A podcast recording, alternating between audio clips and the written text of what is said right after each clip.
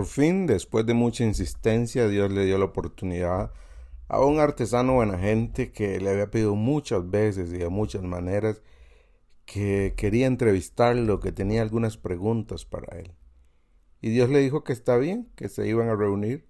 Le dio una dirección, cierta capilla que quedaba un poco distante de donde vivía el artesano. Ese día el artesano estaba muy temprano, levantado, preparándose porque no podía llegar tarde a la cita con Dios. Le había dado una hora y el lugar.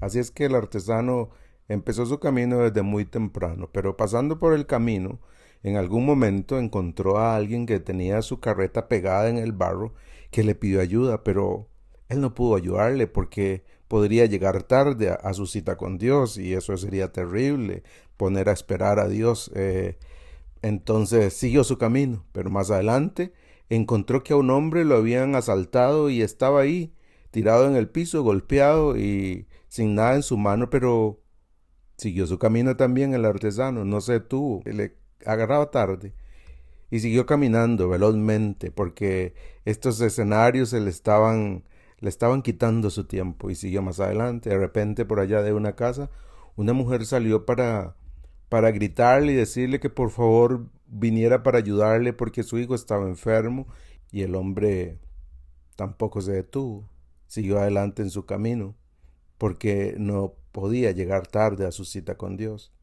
Llegó al lugar indicado, se sentó a esperar. Llegó unos minutos antes, esperó y esperó y esperó, pasó el tiempo. Y estaba muy extrañado porque no pensaba que Dios iba a llegar tarde a la cita pero le estaba pasando, cuando ya estaba muy cansado de esperar y como resignado a que no iba a poder hablar con Dios y se iba a levantar para irse, Dios le habló y le dijo, sabes que decidí, en vez de esperarte aquí, ir en tu encuentro, y te hablé en tres ocasiones, pero en ninguna de ellas me contestaste. Yo era el hombre atascado en el barro, la persona a la que asaltaron, y la mujer que te pidió ayuda para su hijo. Y cuando leo esta historia, yo recuerdo algo que me contó Aida un día de estos.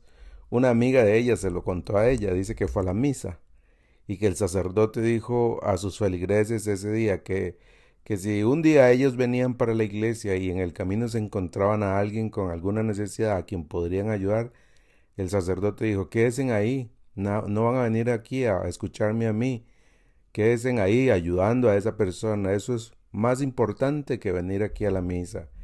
Y bueno, tengo que reconocerlo, esa es sabiduría de Dios.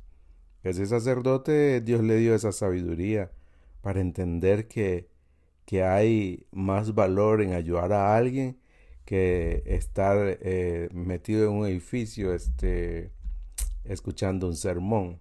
Pues eso lo vamos a hacer muchísimas veces en la vida. Y también recordé las palabras del salmista. El salmista hablando de, de dónde esconderse de Dios, escribió el Salmo 139, 7 en adelante, dice, ¿A dónde me iré de tu espíritu? ¿O a dónde huiré de tu presencia?